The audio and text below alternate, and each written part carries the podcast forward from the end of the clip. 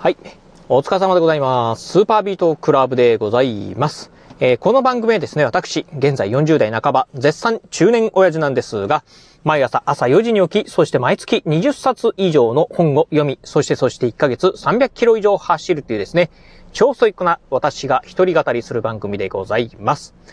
はい。ということで、えー、今日もね、まあ雑談お届けしてみたいと思うんですが、今、あラジオね、収録しておりますのが、えー、今日ね、今2月のね、2日、木曜日でございます。このね、ラジオ配信してるのが、えっ、ー、と、今、多分2月の5日じゃないかなと思うんですけど、うん、まあ、あの、だいぶね、ちょっとね、先の配信ではあるんですが、最近ね、まあ、ラジオ配信ね、えー、する、えー、頻度もね、まあ、ちょっとこれからね、高めていこうという中でですね、まあ、ラジオ毎日配信っていうのはですね、これから、まあ、頑張っていこうと思って、今、配信をしているところでございます。という中でね、まあ今日ね、えー、お話ししたい内容というのがですね、うーん、もしかしたらね、えー、飲食店の業界、これからね、変わっていくんじゃないかなっていうね、お話をしてみたいと思います。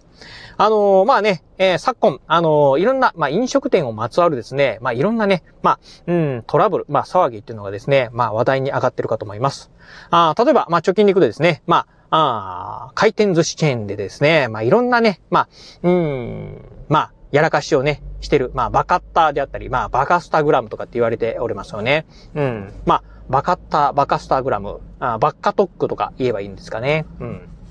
いったね、まあ、いわゆる、まあ、あのー、まあ、ひどいね、まあ、行為っていうのがですね、いろんなね、ニュース等でね、まあ、報道されて、まあ、あ出てくるや出てくるやバカがね、まあ、オンパレードっていう形なんですが、まあ、一番ね、困ってるのはね、まあ、飲食店ではないでしょうか。まあ、そんな飲食店、まあ、特にですね、まあね、あの、回転寿司チェーンって、あの、回転寿司店とかっていうのはですね、まあ、自分たちのこのね、事業自体、えー、ビジネスモデル自体をですね、もう全否定されるような状況で、もしかしたら、うん、今後ね、やっていけるのかどうかなっていうのがですね、非常に気になるなというところでございます。まあ、現に私もですね、うん、なんか、ああいうのを見ると、あの、回転寿司、まあ、行きたくないなと思いますし、そもそも、ああいうね、まあ、あの、悪意を持ってする人間以外にも、まあね、えー、なんて言うんでしょう、あの、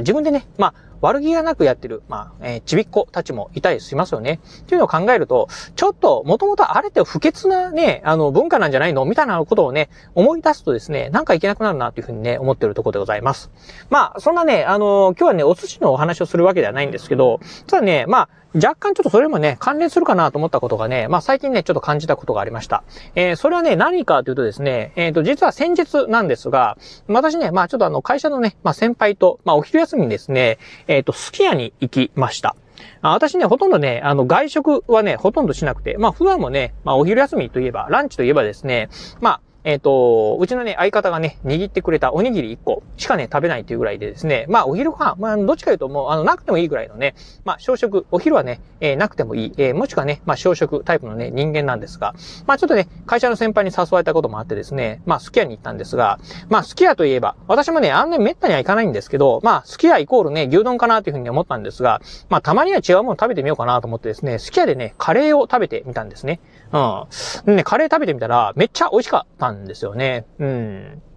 しかもね、いくらあったかな ?600 円か700円ぐらいということで、うん、かなりね、安いなと思いました。っていうのが、私がね、まあ、あまあ、カレーといえばですね、まあ、あ飲食店のカレー、まあ、あが、カレーを外食するというと、まあ私の中では、あどちらかというと、まあカレーイコールココイチっていうイメージがあったんで、うん。まあ、ああ、すき家のね、カレーなんていうのはね、あんまりうまくないだろうなというふうに思ったんですが、ちょっとね、びっくりしたところだったんですね。うん。しかもね、まあ安いと。で、私がね、まあココイチにね、まあ行ったことがあるのはもう、最近ね、まあとんと行ってないんで、ココイチに行ったのは多分ね、3年、4年ぐらい前だと思うんですが、まあいろんなココイチね、まあ皆さんもご存知の通り、まあ、あの、いろんな、あの、なんとかカレー、なんとかカレーっていうね、いろんなメニューがある。そしてね、まあトッピングもできる。そしてね、まあ、サラダなんかもね、つけることができるっていうのはね、まあ、いろんなトッピングをしたりとかですね、まあ、サイドメニューなんかをつけると、まあ、あっという間にね、1000を超えてしまうと。で、しかもね、なんか、あ最近はね、結構、まあ、ココイチもね、今お値段が上がってるっていうのは聞いてますんで、まあ、ランチでもね、まあ、ココイチ行けばね、1000円じゃ済まないよっていうのはね、今状況になってるかなと思うんですが、まあ、そんなね、ココイチと、まあ、あ全然引けを取らない。まあ、ややもするとですね、ココイチよりもですね、うん、お値段安いけど、まあ、めっちゃ美味しい。あの、私がね、食べたのが、なんだったかなあの、鶏のチキンがですね、入った、チキンカレーだったかな？うん、とかっていうね、やつだったんですけど、お肉はめっちゃね、柔らかくてですね、めちゃくちゃ美味しかったんですよね。うん。まあ、しかもボリュームも結構あってっていうので、うん。もしかしたらね、これココイチよりもいいんじゃないかなというのはね、思った次第でございました。っていう感じでね、まあ、あ牛丼チェーン店っていうね、イメージのある、まあ、スキヤなんですが、実はカレーも美味しいよという風になってくるとですね、結構、まあ、なんて言うんでしょう。あの、まあ、いわゆる、うん、牛丼一本足打法ではなくてですね、まあ、いろんなメニューを食べれる。まあ、もしかしたらね、皆さんもね、ついにね、まあ、あ牛丼イコールね、えー、好きやというイメージが、あの、あんた古いよって言われるかもしれませんが、これがね、みんな分かってくるとですね、結構ね、あの、えー、他のね、こう、まあ、それこそね、ココイチみたいなね、チェーン店にもですね、大きな影響を及ぼすんじゃないかなと思うところですね。うん。多分金額にしてですね、かなりね、まあ、あ500円までいかないにしろ、もう同じメニューを頼むにしてもですね、まあ、結構金額差があるんでね、うん。いや、これすき家の方が美味しいじゃんっていう風になってくるとですね、ココイチ、これやばいんじゃないかなっていう風にね、思うところでございます。そしてね、まあ、あの、牛、牛丼チェーン店のですね、まあ、三大牛丼チェーン店のね、一角の、まあ、えー、松屋ですか。あ松屋に私あんま行かないんですが、松屋もですね、まあ、牛丼チェーン店と言いながらですね、牛丼以外のメニューがね、結構充実していると。うん、私もね、一回食べたことあるのが、ここもカレーがね、美味しいですよね。うん。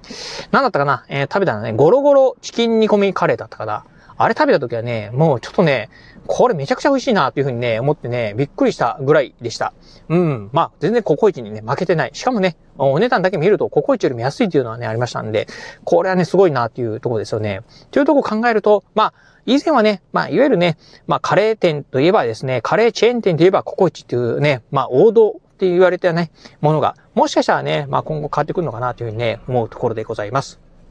まあそんな感じでね、えー、今後、例えばなんですけど、まあね、うーん、牛丼屋、ね、すき家で、まあね、お寿司を始めましたというふうになってくる。ということもね、もしかしたらあるんじゃないかなというふうにね、まあ、うん、ちょっと思うところですね。うん。まあ、牛丼とかね、カレーと違って、まあね、えー、お寿司の場合生物なんでね、まあ、あそれがうまくできるのかどうかはね、わかりませんけど、もしかしたらね、こう、生物なんかもね、うまくこうね、えー、まあ、保存、えー、できるような技術なんか現れてくると、もしかするとですね、吉野家とか、すき家、松屋なんかで、えー、お寿司が食べれる時代になってくる。となってくるとですね、もしかすると、回転寿司のね、チェーン店っていうのはですね、えー、世の中からなくなる、なんてこともね、あるのかなっていうふうにね、ふと思った次第でございます。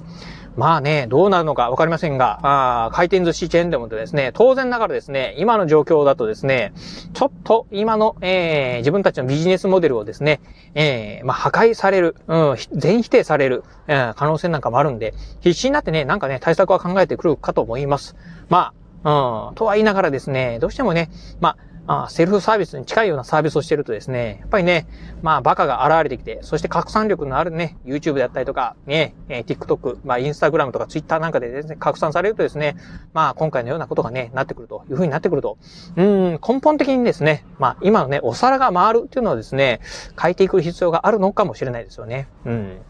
まあもしかしたら、うん、まあね、席に座って、えー、タブレットなんかでね、注文して、で、自分で取りに行く、なんてね、まあ、スタイル、ね、なる可能性もあるのかなと、うん、いうところを考えると、まあ、これからね、ちょっとね、まあ、回転寿司チェーン店どうなるのかなというね、気になるところでございますし、えー、はたまたね、他のね、飲食店がですね、まあもしね、回転寿司のね、ビジネスモデルが変わってくると、他の業界からね、殴り込んでくるということもね、考えられるのかなというふうになってくると、ちょっとね、日本のこうね、飲食店業界というのはね、もしかしたら変わってくるのかなというふうにね、思った次第でございました。はい、ということで、まあこれはね、あくまでね、私のね、まあ、妄想っていうところもね、ありますんで、うん、あの、まあ当然ながらね、そうならない可能性っていうのもね、えー、十分あるかなと思いますが、まあ勝手にね、私がね、まあ勝手に思ってること、えー、勝手に私がね、そうなるんじゃないかなというふうにですね、まあなんとなく思ったこと、もやもやしたことっていうのはね、今日はね、お話しさせていただきました。